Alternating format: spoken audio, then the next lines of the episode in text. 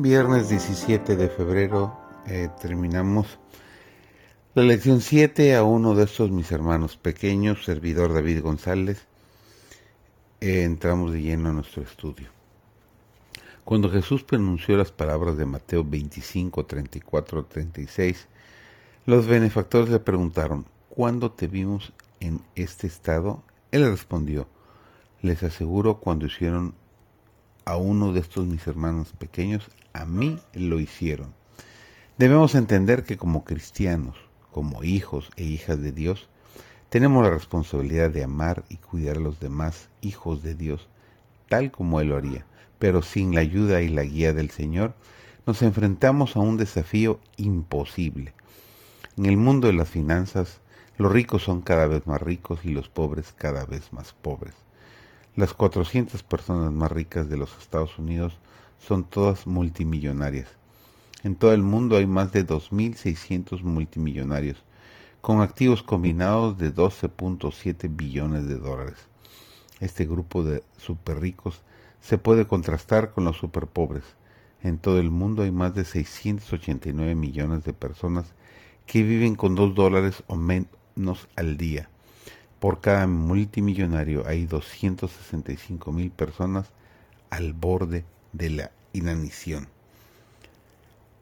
Otra de las causas de la pobreza son los desastres naturales, como los huracanes, las inundaciones y los incendios que destruyen viviendas y desplazan a la gente, y por supuesto que debemos incluir a las guerras. Con frecuencia, la enfermedad o la muerte del, del principal sostén económico de una familia cambiará la situación económica de los demás miembros de la familia. A veces la causa de la pobreza es el alcohol, el abuso de drogas, el juego.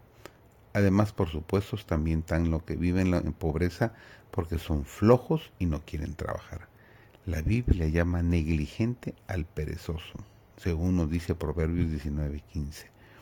¿Cómo afectan estas realidades económicas y sociales a nuestra iglesia y al resto del mundo? La reacción es mixta. Muchos de la clase media y los ricos desean más dinero y parecen no darse cuenta o no, preocuparse por la situación de los demás. Afortunadamente hay otros de todos los niveles socioeconómicos que se esfuerzan por determinar la diferencia en el mundo. Pablo pasó un tiempo considerable recolectando fondos para ayudar a los santos necesitados de Jerusalén sus esfuerzos se registran en 1 Corintios 16, 1 al 3 y 2 Corintios 8 y 9. Por cierto, la entrega de algunos de estos fondos fue una de las razones de su última visita. Para los pobres que no pertenecen a nuestra familia de la fe, el consejo es ayudar a los pobres en los vecindarios donde vivamos y las comunidades alrededor de nuestras iglesias pero debemos involucrarnos personalmente. El dinero donado no puede reemplazar al ministerio personal. Es bueno que demos de nuestros recursos y muchos más debieran hacerlo, pero se requiere de todos un servicio personal proporcional a sus fuerzas y oportunidades. Cuando ayudamos a los pobres estamos demostrando el amor de Dios por la humanidad. Se hizo pobre siendo rico para que ustedes fuesen enriquecidos por su pobreza.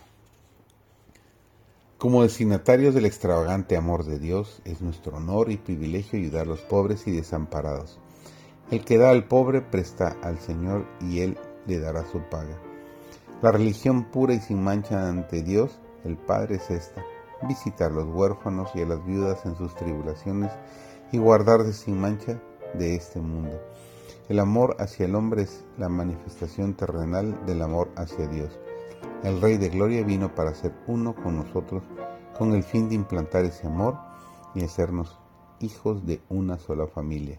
Y cuando se cumplan las palabras que pronunció, al partir que os améis unos a otros como yo os he amado, nos dice Juan 15:12, cuando amemos al mundo como Él lo amó, entonces se habrá cumplido su misión para con nosotros estaremos listos para el cielo porque tendremos el cielo en nuestro corazón.